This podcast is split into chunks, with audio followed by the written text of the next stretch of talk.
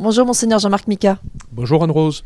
Cette semaine, vous avez donné le, coup d'envoi de la campagne Denier pour cette année 2024. Euh, Alors, euh, comme chaque année, on va faire un petit peu de pédagogie parce qu'en fait, chaque année, c'est nécessaire euh, de rappeler d'abord où, en sont les finances de notre diocèse, mais peut-être d'abord pour commencer, ce que c'est que le denier et ce qu'il n'est pas.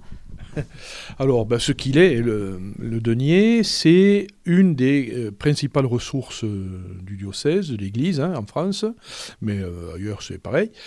C'est une contribution volontaire annuelle des fidèles à la vie et à la mission de l'Église dans leur diocèse. Voilà. Il faut savoir que l'Église ne reçoit de subventions ni de l'État ni du Vatican, que c'est plutôt l'inverse, puisque les diocèses du monde contribuent euh, au financement bah, de la mission de l'Église universelle. Quoi, hein, voilà. Donc le denier est une des principales ressources de l'Église, du diocèse, avec les quêtes, avec ce qu'on appelle le casuel, c'est-à-dire ce que les gens euh, font comme offrande à l'occasion d'un baptême, d'un mariage, d'une sépulture, des choses comme ça. Et puis des dons euh, qui, peuvent, qui peuvent être faits aussi sous forme de, de legs, de donations, euh, etc.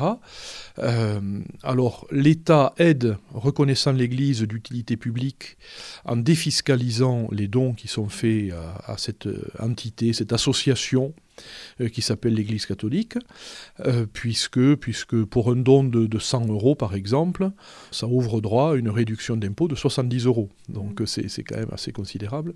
Et c'est une vraie aide pour le coup de l'État euh, au financement de l'Église par ses fidèles. Mais en tout cas, l'État ne donne rien directement à l'Église. Voilà. Donc le denier, ça s'appelle denier de l'Église. Autrefois, il s'appelait denier du culte parce que euh, il servait à euh, financer euh, les honoraires des prêtres, quoi, pour, le, ministère. Et puis petit à petit, évidemment, il y, a, plus que des prêtres qui sont au service de l'Église, il y a beaucoup de laïcs salariés aussi désormais. Et donc le denier de l'Église sert à financer plus largement l'ensemble des personnes qui sont à plein temps au service de l'Église, euh, et puis, et puis le, minimum d'administration euh, de l'Église, ce qu'on appelle la curie diocésaine, c'est-à-dire quelques personnes qui sont au service de, la coordination de l'ensemble du diocèse. Voilà. Dans notre diocèse, ça fait combien de personnes? Alors, euh, à la curie, alors parce qu'il y a des temps partiels, etc., en équivalent temps plein, je crois qu'on doit être à une dizaine de salariés, tout compris. Alors c'est les personnels de la curie, mais c'est aussi tel ou tel personnel, assumé euh, personne, assumé par le diocèse à 100%, donc par la curie diocésaine, mais qui sont au service ailleurs d'un tel ou tel euh, euh, service diocésain ou, autre. Voilà. Au service de la pastorale, par exemple, pour les, pour les jeunes, pour les catéchuménats, pour l'aumônerie des prisons, la santé Alors les aumôneries de prison, l'État finance les aumôniers de prison et d'hôpitaux. Enfin, il y a une petite contribution qui est versée. Euh, et, qui, et, voilà, et qui permet euh, à ceux qui sont officiellement homologués comme aumôniers d'un établissement euh, par l'État, ils ont prévu une rémunération pour eux. Alors, ce qu'on entend souvent de la part des chrétiens, c'est Oh, ben oui, j'ai reçu l'enveloppe, l'appel au, don pour le denier de, l'Église, mais bon, je donne ce qu'il faut à la quête le dimanche. Alors, qu'est-ce qu'on peut répondre à ça? Parce que c'est pas la même chose, ça sert pas à, financer les, mêmes, les mêmes fonctionnements.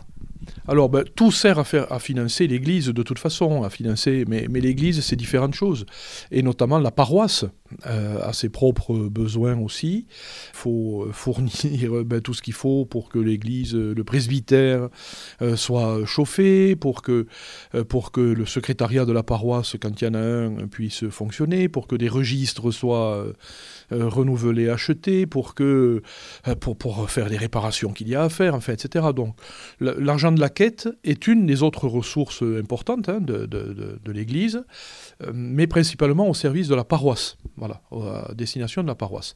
Euh, alors que le denier, c'est pour le diocèse dans sa globalité. Euh, voilà. quelle enveloppe il faut pour, euh, pour que le diocèse de Tarbes-Lourdes, un, diocèse comme le nôtre, fonctionne chaque année Quel est le, le, budget nécessaire pour que, bah, pour que ça roule? Alors c'est euh, ben, de grosses sommes, hein, euh, puisque le, denier euh, permet chaque année d'obtenir à peu près 700 000 euros, et ça couvre, enfin ça couvre pas l'intégralité des besoins. Et aujourd'hui, nos différents experts et, différents conseils disent que tout ce qui pouvait être rogné a été rogné en termes d'économie, de personnel, de, de, structure, de bureaux, de, tout ça. des, vraiment des économies très très importantes ont été décidées il y a plusieurs années de ça déjà mmh. maintenant.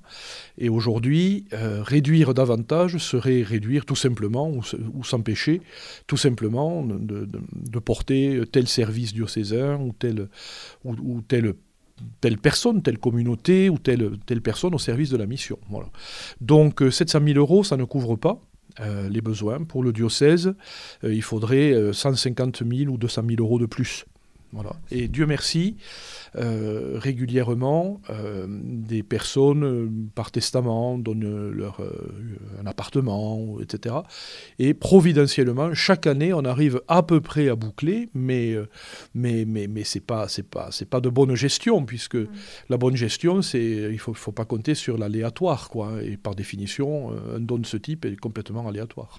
quelles sont les, les solutions qu'on a devant nous, que vous avez devant vous, monseigneur Mika, pour que, ben, pour que les choses soient euh, soit plus aéré, plus souple, euh, pour que euh, ce soit moins difficile de boucler, comme vous dites. Est-ce que il faut changer des méthodes, changer des méthodes de gestion? Est-ce qu'il faut bah, que les, donateurs se mobilisent davantage? Peut-être un petit peu de tout. Quelles sont les solutions que, que vous avez en tête ou, ou que vous pourriez mettre en place?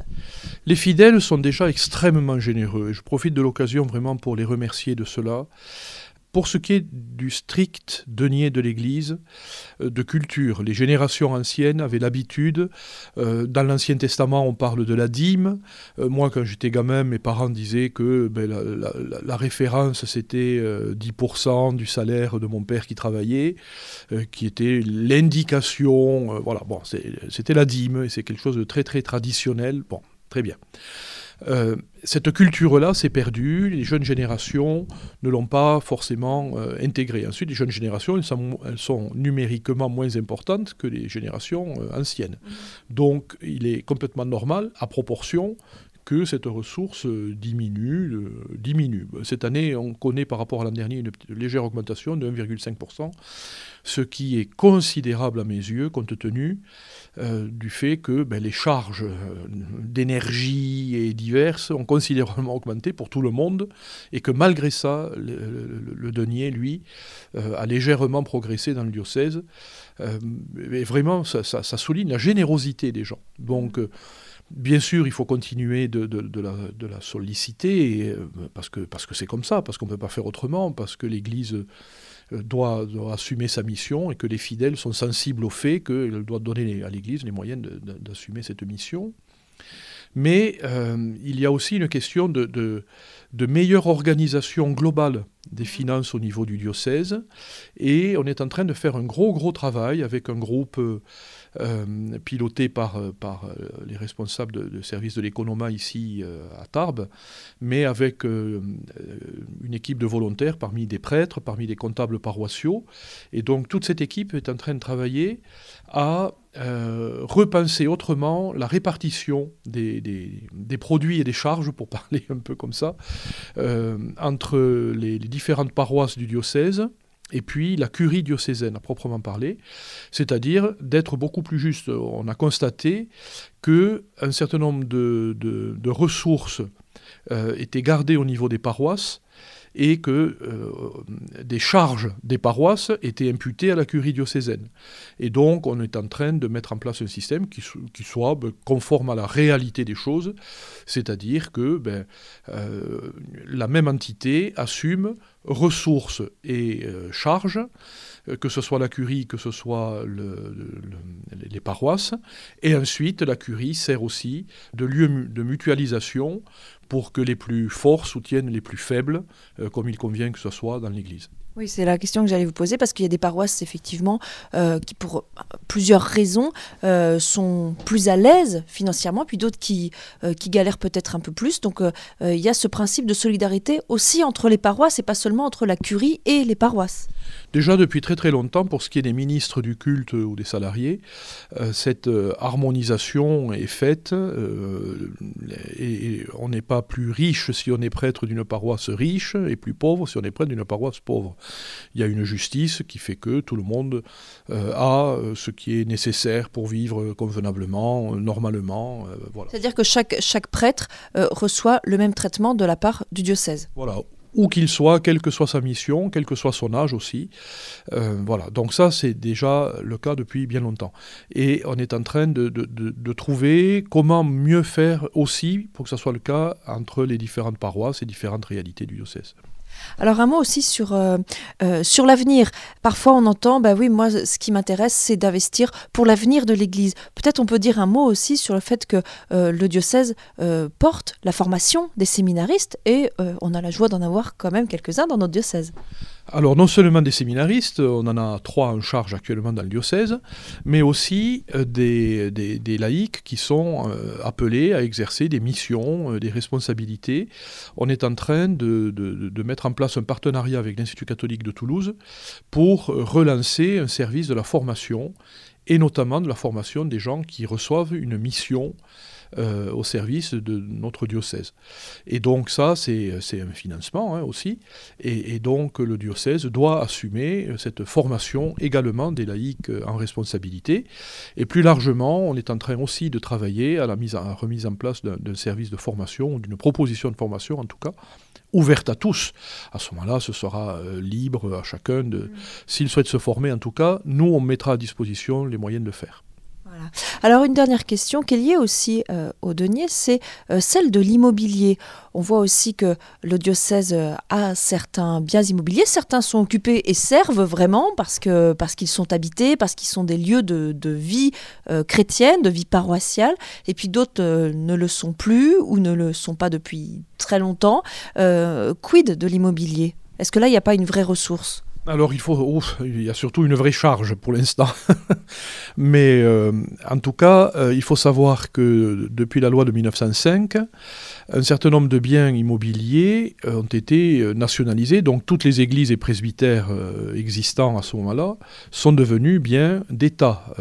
les cathédrales sont propriété de l'État, les églises paroissiales sont propriété des communes, et l'État ou les communes ont l'obligation de maintenir le bâti en état. C'est déjà euh, le fait d'assumer une charge très importante. Mais euh, tout ce qui a été construit après 1905 ou acquis après 1905 est à la charge euh, pleine du propriétaire, c'est-à-dire de l'Église, du diocèse.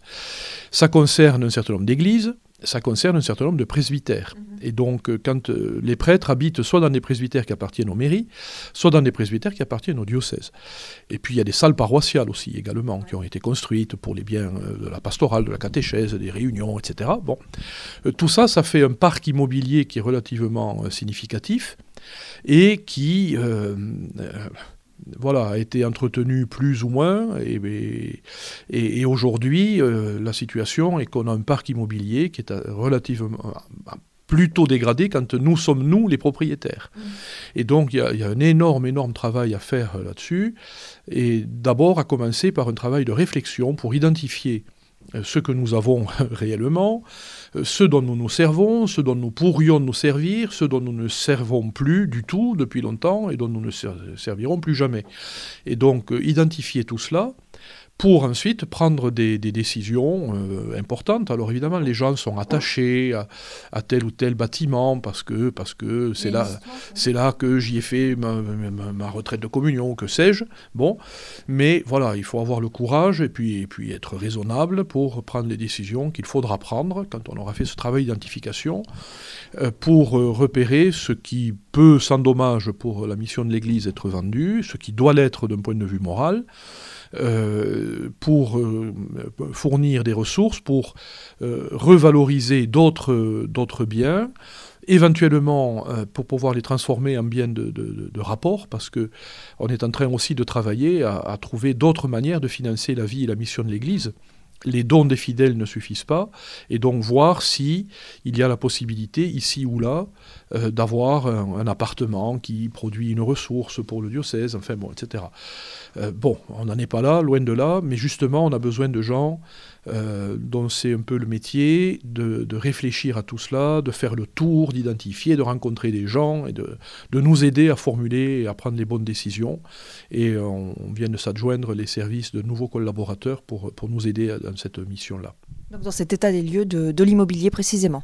Voilà, cet état des lieux d'une part, et puis ensuite les, préconisations de décisions à prendre, et une fois qu'elles seront prises, ben, du suivi de ces décisions, s'il faut vendre quelque chose, s'il faut suivre un chantier de réparation, de restauration, etc. etc. Alors ce qu'on entend en tous les cas euh, derrière, c'est que la finalité, c'est pas le don, c'est que euh, tout ça est au service de la mission, euh, de l'annonce, et l'objectif du denier de l'Église, c'est bien ça, c'est de pouvoir être ensemble au service de la mission et de l'annonce. J'ai envie de dire, il faudrait, euh, d'un strict point de vue euh, moral, que à la fin d'une année pastorale, quand on fait les comptes, les caisses soient vides et qu'on soit euh, à zéro parce que tout ce qui a été donné a servi pour, pour, pour la mission. Alors, euh, non seulement elles sont vides, mais elles sont, plus que vides. Mais, le but, c'est certainement pas de faire que on, prospère, on s'enrichisse, enfin que l'Église... Euh, en France, l'Église a la chance d'être pauvre, et notre diocèse, qui est celui de Bernadette, euh, l'est en moyenne plutôt plus que d'autres, et que beaucoup d'autres. On est même repéré parmi les diocèses, parmi les plus fragiles d'un point de vue économique, par les services de la conférence des évêques de France. Ça vous inquiète? Non, euh, étonnamment, ça ne m'inquiète pas, parce que je crois en la providence et que je constate que jusqu'à présent, c'est un peu comme le peuple hébreu à travers le désert, vous savez, qui, vit de la manne, euh, où la dose quotidienne est donnée euh, au jour le jour, quoi. Et on ne peut pas mettre de côté, on ne peut pas faire des provisions, et qu'il y a spirituellement sans doute quelque chose d'assez proche de cela dans ce que je vis, quant à moi, dans le diocèse. bon, je constate que pile ce qu'il faut et donner pile au moment où il faut. Bon, mais grâce à la générosité des gens, évidemment. Hein, ça, ne tombe pas du ciel comme ça. Mais, mais, mais, mais voilà. Donc, euh, jusqu'à présent, je, ne suis pas, ça m'empêche pas de dormir. Allez, je vous laisse le mot de la fin, monseigneur Mika, pour que vous puissiez ben, euh, donner un message aux donateurs qui, qui, sont là, qui vous écoutent et qui peut-être hésitent à donner, ou peut-être euh, ont donné l'année dernière mais ne savent pas s'ils vont recommencer, peut-être n'ont jamais donné. Qu'est-ce que vous pouvez leur dire? Euh, il y a souvent dans l'esprit d'un certain nombre de personnes euh, l'idée que bon, ben, quand on donne, euh, on donne à une administration centrale qui est là-bas, à Tarbes, et puis on ne sait pas bien si c'est bien géré, puis il y a sans doute beaucoup de gaspillage. Je peux vous assurer, en étant au cœur du, système, que vraiment, il n'y a pas d'excès, il y a de la bonne gestion, il y a des personnes formidables, formidables qui travaillent pour le bien de, l'Église et du diocèse, qui sont extrêmement généreux, les, salariés même du diocèse, hein, euh, qui, qui, ont vraiment à cœur le, bien du diocèse et, l'équilibre des finances, et que l'argent qui nous est confié par les fidèles, et dont euh, nous avons conscience qu'il est euh, l'obol de la veuve au temple que Jésus remarque, pour aussi petit que soit son don, parce qu'elle a donné beaucoup de sa vie, sinon tout, tout d'elle-même dans ce don-là. Euh, donc moi j'ai conscience que l'argent qui nous est confié, euh, à partir duquel l'Église vit et assure sa mission, a ce statut-là. C'est de l'argent qui aurait été utile euh, dans, la, poche des donateurs, bon, et qui est donné à l'Église par générosité, etc. Je peux assurer nos auditeurs que, et les fidèles du diocèse que vraiment tout est fait pour qu'il soit géré au mieux. Euh, au mieux, ça veut dire sans euh, le gaspiller, vraiment sans le gaspiller, et puis vraiment euh, finalisé par la mission de l'Église et, le service de cette mission. Il y a besoin d'un minimum d'administration centrale. Ben, il faut payer l'évêque, il faut payer, voilà, il faut payer la secrétaire de l'évêque, il faut payer bon quelques services diocésains, des permanents en effet, au service de la pastorale des jeunes, au service de quelques lieux de mission qui paraissent essentiels. Donc c'est un minimum d'administration. Les personnes qui sont à la comptabilité. Bon, mais c'est vraiment par rapport à n'importe quelle euh, association ou, entreprise, j'ose pas employer le mot, de, taille équivalente, c'est un pourcentage très très très en dessous de ce qui est estimé normal chez d'autres. Voilà. Donc vraiment on fait au mieux, c'est bien géré, et donc ben, le seul mot de la fin, c'est un grand merci à nos, à nos donateurs, voilà, qui fidèlement nous permettent, permettent à l'Église, donc à eux aussi, euh, ben, de témoigner de l'Évangile jusqu'aux extrémités de la terre, c'est-à-dire pour nous, dans le diocèse de Tarbes et Lourdes. Un grand merci à vous, Monseigneur Jean-Marc Micard. On vous retrouve la semaine prochaine. Et puis j'indique que pour faire son don, eh bien, euh, dès ce week-end, euh, les, auditeurs, les donateurs, les chrétiens du diocèse de Tarbes et Lourdes pourront trouver dans, dans les églises de leur paroisse, au secrétariat de leur paroisse, à la maison diocésaine, les, enveloppes avec les informations et puis le petit bulletin pour faire un don. Et toutes les informations sont sur le site du diocèse catholique 65.fr. Merci Monseigneur Jean-Marc Mika, à la semaine prochaine. Merci beaucoup, bonne semaine à tous.